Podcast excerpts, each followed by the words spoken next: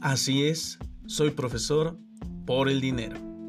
En mis cerca de 10 años de experiencia como profesor de bachillerato, una de las preguntas que más se ha repetido en este tiempo, ya sea por parte de mi familia, amigos y sobre todo por mis alumnos, ha sido, ¿y usted? ¿Tú? ¿Por qué estás dando clases? ¿Por qué me estás dando clases hoy a mí?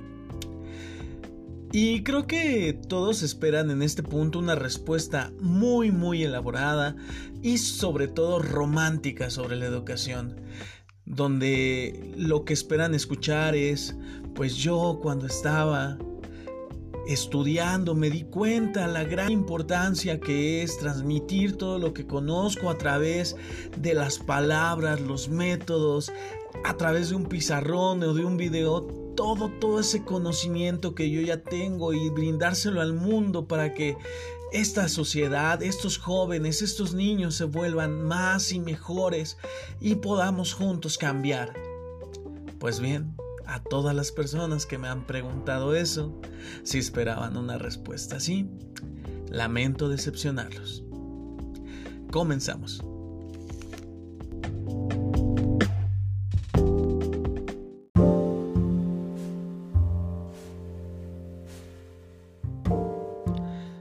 Como ya lo escuchaste en el título, este video pues trata de la razón por la cual soy profesor. Mi nombre es El Estrada, soy profesor ya desde hace 10 años. En este camino me he topado con mucha gente, con más profesores, con alumnos. Yo también en el papel de alumno me he encontrado varias veces. Esta considero que es una pregunta bastante, bastante común entre los alumnos y entre los profesores, porque pues pareciera ser, ¿no? Que cuando ya llegas a ese punto de ser profesor, pues como que ese cuerpo que tenías antes se destruye y ahora eres una persona nueva. Y realmente no, realmente los profesores somos personas como cualquier otra, somos personas que van al súper, que a veces van con sus amigos, a lo mejor van a algún bar, a algún antro. Somos personas totalmente comunes y a veces creo que se nos encasilla en un solo estilo de persona, ¿no? Aquella persona este totalmente recta, aquella persona que debe de ser un modelo a seguir y realmente no, ser ser profesor también involucra regarla, también involucra que pues somos personas y como todas personas tenemos errores y sobre todo problemas que a veces no se ven, no se notan por esa máscara, ese traje, esa carcasa que nos ponemos cada vez que vamos a estar frente a un grupo. Ahora bien, entiendo que este tal vez la respuesta pueda ser un poco controvertida decir que soy profesor por el dinero, ¿no? Pero quiero platicarles en, en este episodio por qué, por qué lo digo, ¿no? Y todo empieza porque pues realmente yo tenía la necesidad de, dinero. En esos días, hace unos 10 años, pues yo no tenía un trabajo como tal, eh, trabajaba haciendo este comida y pues incluso llegué a trabajar en Kentucky. Estamos hablando que era una época donde apenas iba a cumplir 18 años y pues yo ya por mi estilo de vida pues ya estaba curioso de hacer varias cosas. En, en esas etapas pues tenía una novia, eh, con esta novia pues teníamos la intención de vivir juntos y pues esas cosas, ¿no? Entonces finalmente necesitaba pues dinero. Y la oportunidad se dio, se dio de una manera pues un tanto random y ya me entenderán cuando, cuando les cuente, así que pues la verdad vayan dejando su like, vayan suscribiéndose, vayan este poniéndole que les guste el contenido y pues para saber que este tipo de historias les están gustando, ¿vale? Y bien, entonces, primero, ¿cómo empieza esta historia de cómo me convertí en profesor, ¿no? Esta historia de estos 10 años. Bien, empieza porque mi madre mi madre que pues había tenido un tiempo sin trabajar, mi papá era el único que trabajaba, pues le nace esta curiosidad de, traer más dinero a la casa, ¿no? Para no estar limitado sobre todo. Entonces, pues retoma parte de su carrera porque ella es química farmacéutica bióloga Y pues dice, ¿qué puedo hacer? ¿No? Meterme a la industria puede demandarme mucho tiempo, dejaría de ver a mis hijos, que en ese sentido pues era yo de 12 años, era un pleno adolescente apenas, en eh, apenas entrando a la adolescencia, y mi hermano, mi hermano que en ese entonces tenía 5 años, ¿no? Entonces mi madre empieza a ver esa posibilidad de ser profesora, ¿no? Y empieza en varias este, secundarias, en varias preparatorias, dando las clases afines a su carrera. Entonces, pues esta a mí de entrada me empieza a llamar la atención, ella empieza a dar asesorías, yo empiezo a acompañarla y esa es la manera en la que me empiezo a introducir, ¿no? También yo por mi parte, ya desde, desde que estaba en la secundaria, empezaba a dar que, pues pequeñas asesorías, ¿no? Con mis propios compañeros, sobre todo con mis amigas, que era pues básicamente pues a las personas que les hablaba, ¿no? Solo casi por lo común hablaba más mujeres. Eso creo que es algo que me ha definido. Pero pues yo creo que eso es tema para, para otro podcast. Eh, regresando al punto es que pues yo ya apoyaba a mis compañeros de alguna u otra manera. Entonces pues bueno me empezó a nacer por ahí la curiosidad de que sería pues dedicarme a esto, ¿no?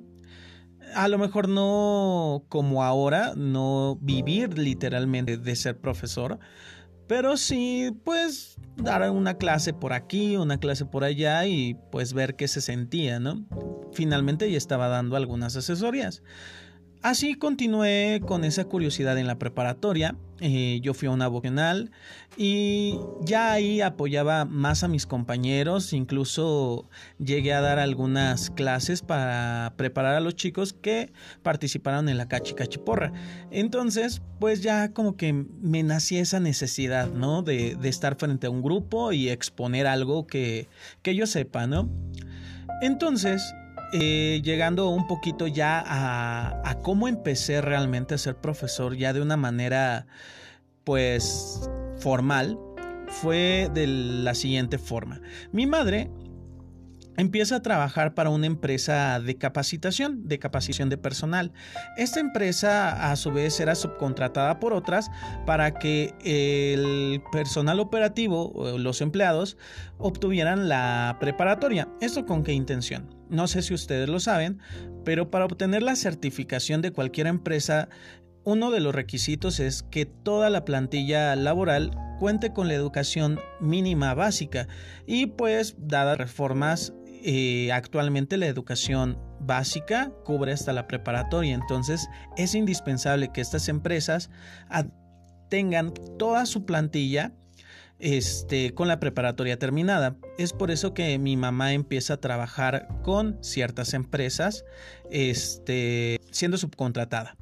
Ahora, dentro de esas empresas, eh, hubo un periodo que se le estuvo trabajando aún aquí en el centro del país que se dedica al reciclaje de metal, eh, específicamente de acero. Entonces, pues la verdad es que es una empresa que tiene pues cierto estatus, cierto capital fuerte y que en ese tiempo estaba bien posicionada. Entonces eh, le empieza a ir bastante bien, la verdad. Sus jefes directos de ella, pues también tenían una buena relación con eh, los directivos de la zona centro de esta empresa a la cual trabajaban. Entonces, en, en esa cercanía, pues se le ofrece la oportunidad de ir a darle clases ya personales a la familia del director, ¿no? Entonces, pues mi mamá pues en ese sentido, pues se ofrece, acepta la propuesta y empieza a ir a la casa de esta persona. Entonces, pues empieza a darle capacitación. Igual eh, había una persona que necesitaba obtener la preparatoria y en ese, en ese momento lo que ofrecía esta empresa para la cual trabajaba era obtener la preparatoria a partir de el examen Ceneval. El examen Ceneval es en resumidas cuentas, un examen pues donde se evalúan los conocimientos de, la persona y si se acredita, pues se le da una calificación y se le da su certificado. Fin. Ese es el examen Ceneval. Entonces, pues mi mamá le estaba preparando a esta persona, pero llega un momento donde mi madre, este, por azares del destino, se enferma. Entonces le digo, oye, ma, pues yo tengo curiosidad, lo sabes. Eh, soy bueno, bueno, yo me consideraba bueno en ciencias, lo que era matemáticas, química, física y biología, que eran los temas que en ese momento ella estaba viendo con esta persona. Y le dije, ¿por qué no le dices a tus jefes que me den oportunidad? No, solo de cubrirte, solo de cubrirte, o sea, para que vean, pues, que soy capaz, ¿no? Me dice, ok, lo voy a comentar. Para eso yo ya conocía a sus jefes, o sea, no era un total desconocido, pero pues sí, realmente ellos nunca me habían visto trabajar y es que realmente pues yo tampoco había trabajado. Entonces eh, me dicen sus jefes, ¿sabes qué? Pues va, no la aventamos, te la avientas tú, no la aventamos nosotros. La verdad es que sí es una persona importante porque, este, aunque es familiar de este, los directivos, pues finalmente, pues sí, sí hay que tratarla bastante bien, ¿no? Aunque no sea nuestro cliente directo. Entonces, pues eh, la verdad es que yo iba un poco nervioso. Me citaron en un lugar y en, ese lugar iban a pasar por mí eh, para que ellos me llevaran hasta donde estaba esta persona, hasta su casa. Entonces, pues ya quedamos, llegó el día, llegué a tiempo, eh, pasaron por mí en su coche. Digo pasaron porque los jefes de los jefes directos desde mi mamá eran una pareja y la verdad es que pues todo súper bien, todo súper cool.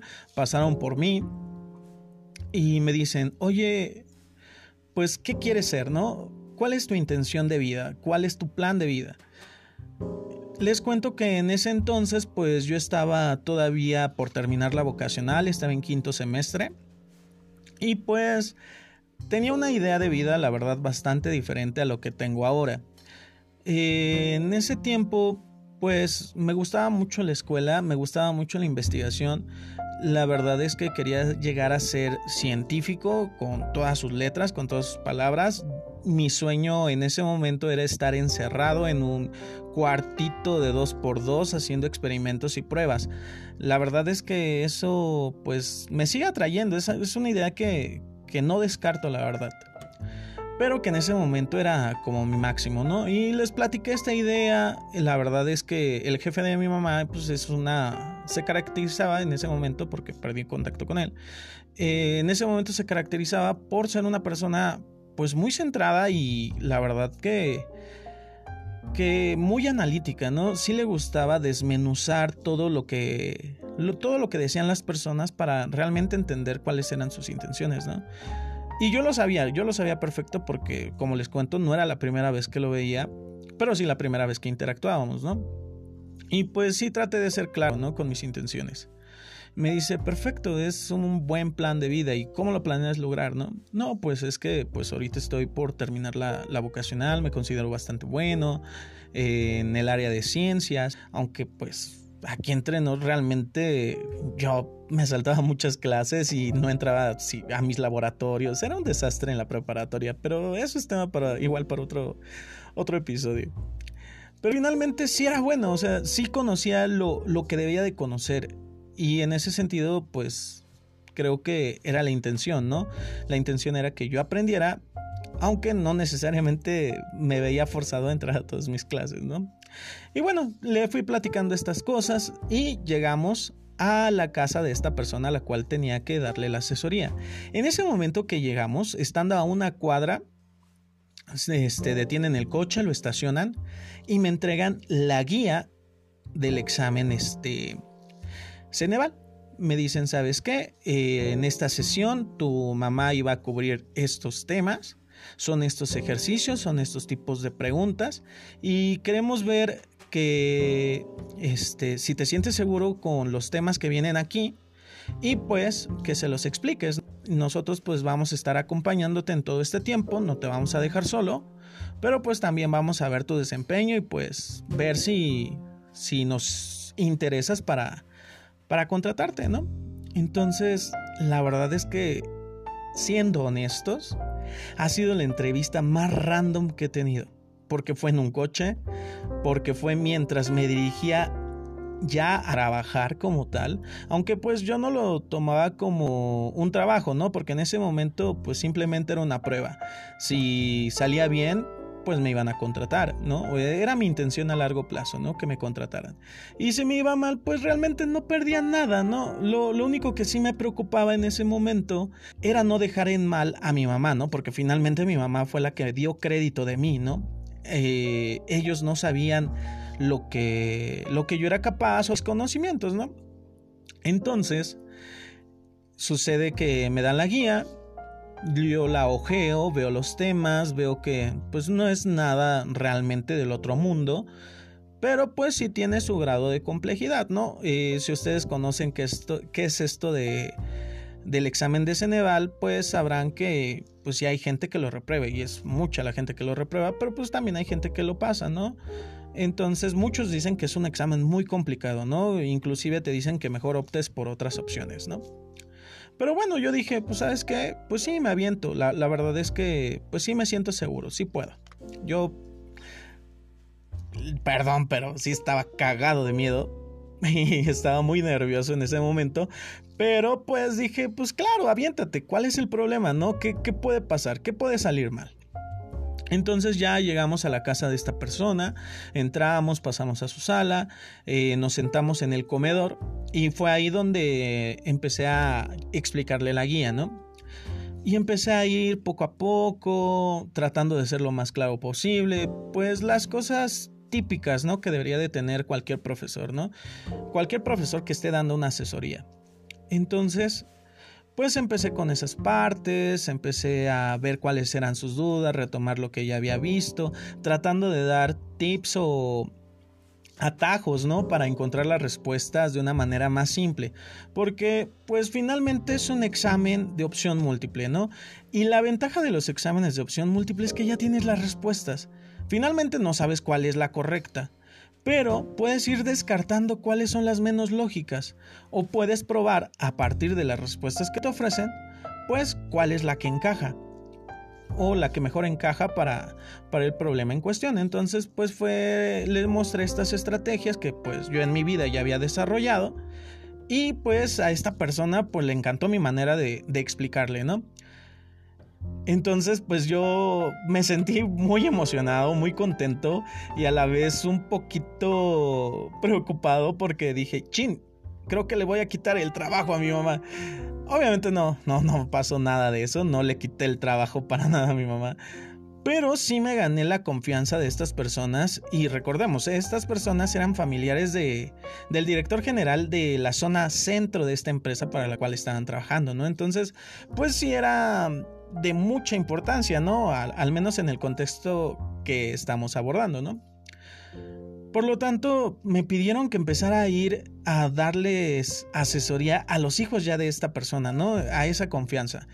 Entonces, es, poco a poco me fueron introduciendo, después me pidieron que empezara a dar esas mismas clases este, de asesoría para el examen de Ceneval que ya las empezara a dar a la empresa. Para esto yo recién tenía 18 años. Me recuerdo que apenas había sacado mi, mi IFE, en ese entonces todavía era IFE.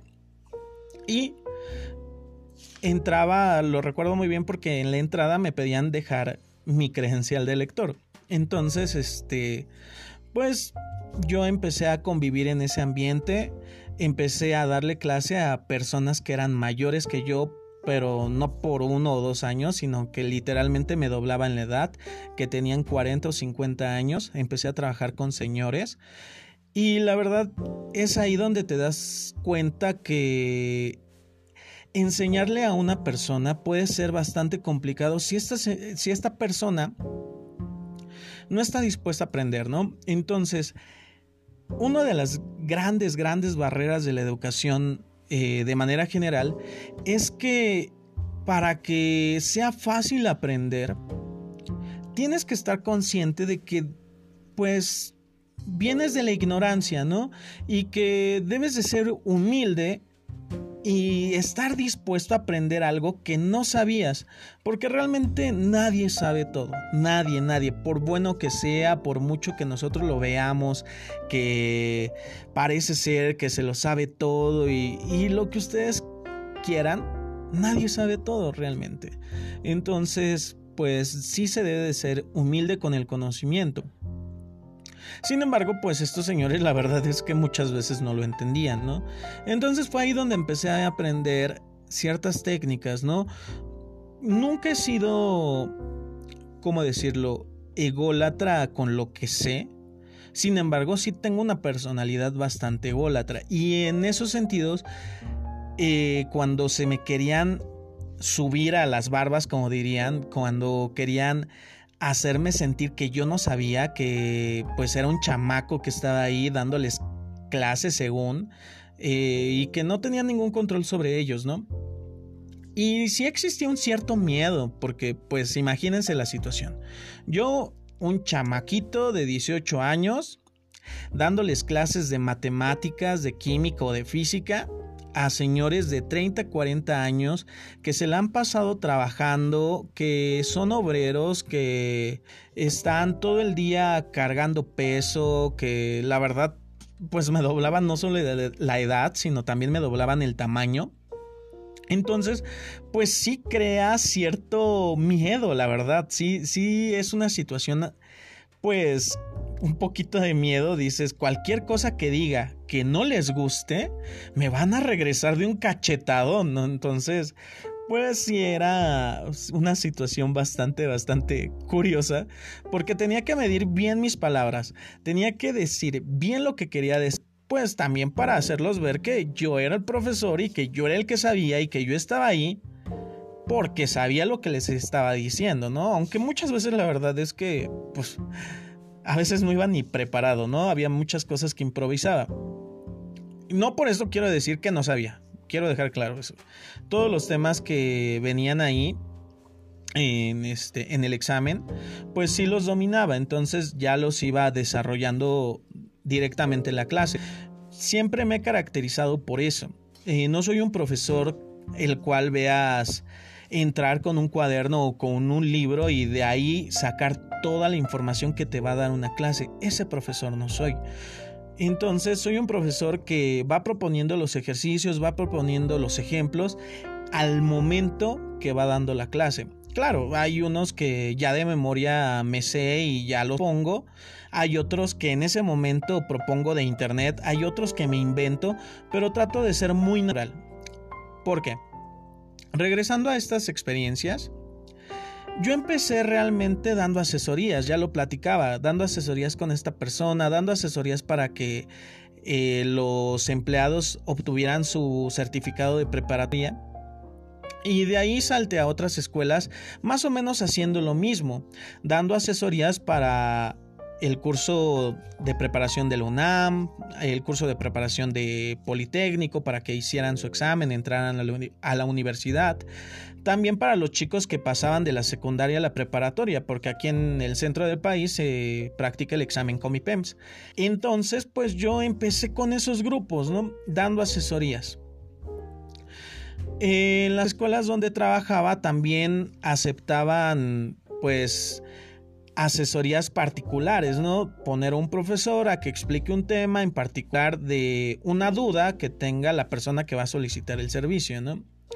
Y eso la verdad es que te va formando, te va abriendo mucho las posibilidades porque pues tú no sabes cómo va a llegar ese alumno, tú no sabes cuáles son sus dudas, cuáles son sus problemáticas, ¿Cuál es el problema del profesor a veces? Porque sí, en estos 10 años me he topado con muchos profesores que a veces, mm, en su intento de ser muy rígidos, pierden de vista muchos puntos, ¿no? Entonces, pues tienes que lidiar con todo eso y tienes que aprender cómo sobrellevarlo, cómo entender la manera de pensar de una persona que ni siquiera conoces y a su vez entender la manera de pensar del profesor de esa persona, ¿no?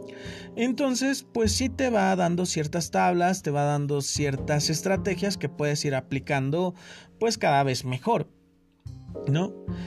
Y pasado el tiempo y llegando al presente ya después de estos 10 años de, de hacerlo ya de una manera pues formal, me doy cuenta que pues realmente sí tengo una vocación para hacer esto, porque siendo honestos, yo no duro más de un año en un trabajo que no me guste, que no me guste hacer. Y he hecho muchos trabajos. la verdad es trabajado desde pues para empresas de comida como lo fue Kentucky hasta para cobrar dinero, ¿no? Porque yo era el típico que te llamaba y te decía, ¿sabes qué? Paga tarjeta. Trabajaba también para un banco, ¿no? Entonces, pues en ese sentido, sí he hecho muchas cosas en mi vida y por eso sé que no puedo lograr hacer una sola cosa por mucho tiempo porque me aburro. Por mucho que me guste esta, esta actividad, porque no hace mucho, de hecho durante todo un año, fui animador en un karaoke, ¿no? Eh, fue una experiencia bastante, bastante curiosa, pero pues eso, ¿no? Se quedó como experiencia, eh, pasé la etapa que quería pasar ahí en ese trabajo y pues la verdad es que también, ¿no? Hubo un momento donde dije, pues hasta aquí llego, fue bueno lo que tuve, fue bueno lo que me dio, pero hasta ahí. Y como profesor no, no, no he parado, incluso pues ahora he tratado de salir de mis fronteras, de mi zona de confort, de estar en una escuela para empezar a hacer cosas propias, ¿no? Siguiendo la misma línea, siendo profesor, ya no limitándome a un aula, sino exponiendo mi trabajo a cientos de personas, miles de personas, ojalá que llegue a, esa exposición. Y pues tratando de regalar todo lo que sé. Eh, si bien sí con la intención, porque quiero ser claro, sí con la intención de ganar dinero, porque de algo tengo que vivir, la verdad es que estoy en un punto de mi vida donde tengo una crisis existencial porque no sé qué voy a hacer el día de mañana, pero sí sé qué quiero hacer hoy, ¿no? Entonces, pues quiero seguir con esta parte de educación, quiero llegar a más gente, quiero apoyar a más gente. Empezando pues con cosas pequeñas como las asesorías. Lo pueden ver en mi canal de YouTube. Ahí tengo ya varios temas desarrollados en videos cortos que trato de, que sean lo más dinámicos posible. Porque pues finalmente la intención es de que cada vez más personas aprendan, ¿no? Aprendan los, los temas básicos, ¿no? Entonces, pues bueno, esa es una de, es una de mis intenciones, ¿no? ¿Por qué digo que sí tengo vocación? Bien, vamos a basarnos en dos descripciones que, que encontré. Primeramente, pues entender que para mí vocación es que hagas algo porque te nace esa intención de hacerlo y porque hasta cierto punto tienes la necesidad no monetaria, o sea, dejando a lado el dinero, sino la necesidad de hacerlo, que es algo que te llena, ¿no? Y finalmente sí, sí tengo vocación, porque sí me llena dar clases, sí me llena que haya, perdón, que haya alguna persona, algún alumno que diga, oye, oiga, prof, la verdad es que me apoyó bastante, ¿no? Y fuera a lo mejor del, del, eh, del estricto de la escuela, ¿no? A veces puedes apoyar a un alumno simplemente escuchándolo. Eh, por mi experiencia que he tenido, he tratado con muchos alumnos y cada alumno tiene una historia de vida y esa historia de vida que carga a veces le impide que pueda seguir en su conocimiento. Entonces, la verdad es que si tú eres profesor, creo que algo muy importante que debes de hacer siempre es estudiar a tu alumnado. Y por feo que sea tu carácter, porque yo tengo un carácter muy feo siendo profesor, la verdad, si eres mi alumno lo puedes comentar y lo puedes decir y lo puedes y se lo puedes mostrar a todos los demás. Sí tengo un carácter muy feo, pero la verdad es que mis alumnos que, que, se han acercado conmigo, que me han platicado las situaciones que han tenido en sus vidas, pues creo que se han ido con un buen consejo o mínimo pues se quedaron con esa parte de que le pudieron decir a otra persona que a lo mejor no comparte ningún tipo de idea lo que les estaba afectando en ese momento, ¿no? Y se fueron más tranquilos de cómo llegaron. Entonces creo que es otra manera de ayudar y que como profesor, pues si bien no podría decir que estamos obligados, sí deberíamos de hacer. Eso lo creo, ¿no? Y la mayoría de las personas con las que convivo, con otros profesores, lo hacen y pues la verdad es que estoy muy a gusto con eso. Ahora bien, regresando, hay una persona que se llama Hilda Fingerman que escribe lo siguiente, dice, un docente debe ser humilde, conocedor de sus limitaciones personales, necesita sentirse seguro de lo que conoce y de que siempre hay mucho por aprender. Y en ese sentido estoy muy de acuerdo con ella, porque siendo profesor te das cuenta que vas a aprender más cosas. Que partiendo de la humildad de que si bien tú sabes algo y que ese algo lo vas a exponer ante otras personas, vas a terminar aprendiendo más cosas, no lo sabes todo. Y la verdad es que me caen bastante mal los profesores que creen que lo saben todo. Y en ese sentido creo que hasta yo peco de eso, ¿no? A veces sí creo que lo sé todo. O al menos se los hago creer a mis alumnos, ¿no? Pero realmente no, te das cuenta que vas aprendiendo muchas cosas a lo largo, ¿no? A lo mejor no necesariamente relacionadas con el tema que expones, pero sí aprendes cosas a veces de ti mismo, a veces de las personas, a veces de cómo tratar con los demás.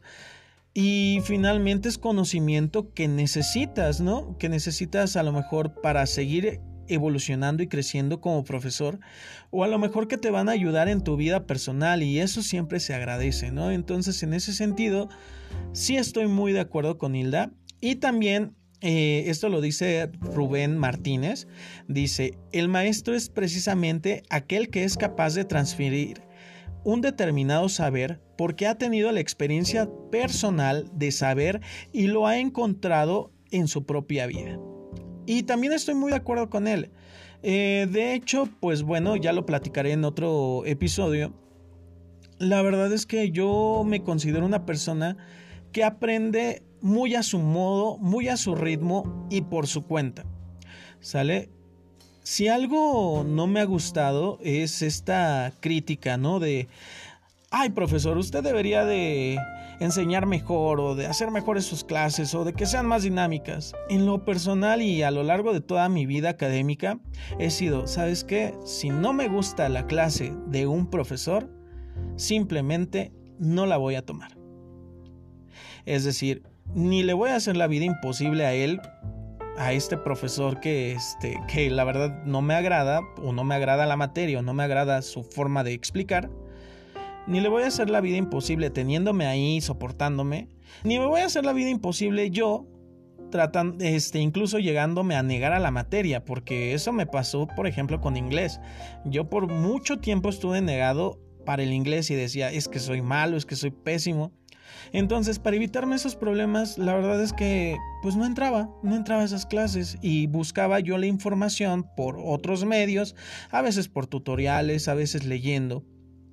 Y era como aprendía. De hecho, pues de una manera similar aprendí cálculo diferencial y cálculo integral porque pues mis maestros desde entonces pues no les caía muy bien y pues me sacaban de sus clases y pues luego uno es orgulloso y pues ya no entraba, ¿no? Pero el punto es que no importa, o sea, no es un pretexto. Tú siendo estudiante debes de ser capaz de entender que tú eres el responsable realmente de lo que aprendes. No es la persona que está enfrente, no es el contenido que te ofrece, sino es lo que tú quieres aprender. Y en ese sentido siempre me he caracterizado por leer, por ver, por buscar, por analizar, aunque sea igual una persona que se, que se considera a sí misma que no lee. Entonces, creo que aunque suene paradójico, sí es importante, ¿no? Que tengas esa curiosidad y que pues tú busques las maneras de de crecer tu conocimiento y de ser mejor, ¿no? No ser mediocre, ¿no? Y bueno, ya no me quiero liar más en, en todos estos términos. Finalmente sí, y lo recalco, soy profesor porque me pagan, recibo un salario a partir de, de lo que hago, pero a la vez soy profesor porque me nace la necesidad de transferir lo que sé a las demás personas y cambiar un poquito sus vidas. A lo mejor no resolviendo sus problemas, eh, porque si me gustara hacer eso o tuviera vocación para eso, sería psicólogo tal vez. pero sí buscando un consejo, alguna estrategia que puedan aplicar y que los pueda ayudar a mejorar o partiendo de mis experiencias que estas personas puedan ser mejores. Entonces, en ese sentido, sí me considero un profesor que tiene la vocación de serlo, pero finalmente es un mundo capitalista, lo hago por dinero, es una realidad y espero que puedan entender mi punto. Dejen en los comentarios qué les pareció. Este es el primer episodio de este podcast. Espero que se suscriban, espero que le den me gusta, espero que vayan a YouTube y le den ahí sus comentarios para que los pueda leer, para que podamos mejorar, qué les gustó, qué no les gustó. Por favor, síganme en todas mis redes sociales. En todas aparezco como el Yaer, el E-L-Y-A-H-E-R, el Yaer Estrada. Me pueden buscar en YouTube, en Facebook, en Instagram. Y pues ahí subo, de repente hago memes, de repente subo mi contenido. Entonces búsquenme, búsquenme. La verdad es que no se van a arrepentir. Nos vemos en una semana. Yo espero que en una semana nos podamos volver a ver o escuchar, ¿no? Si estás escuchando esto desde alguna plataforma de, podcast. Muchas gracias, muchas gracias eh, por haber escuchado, por haber llegado hasta el final. Eso es todo.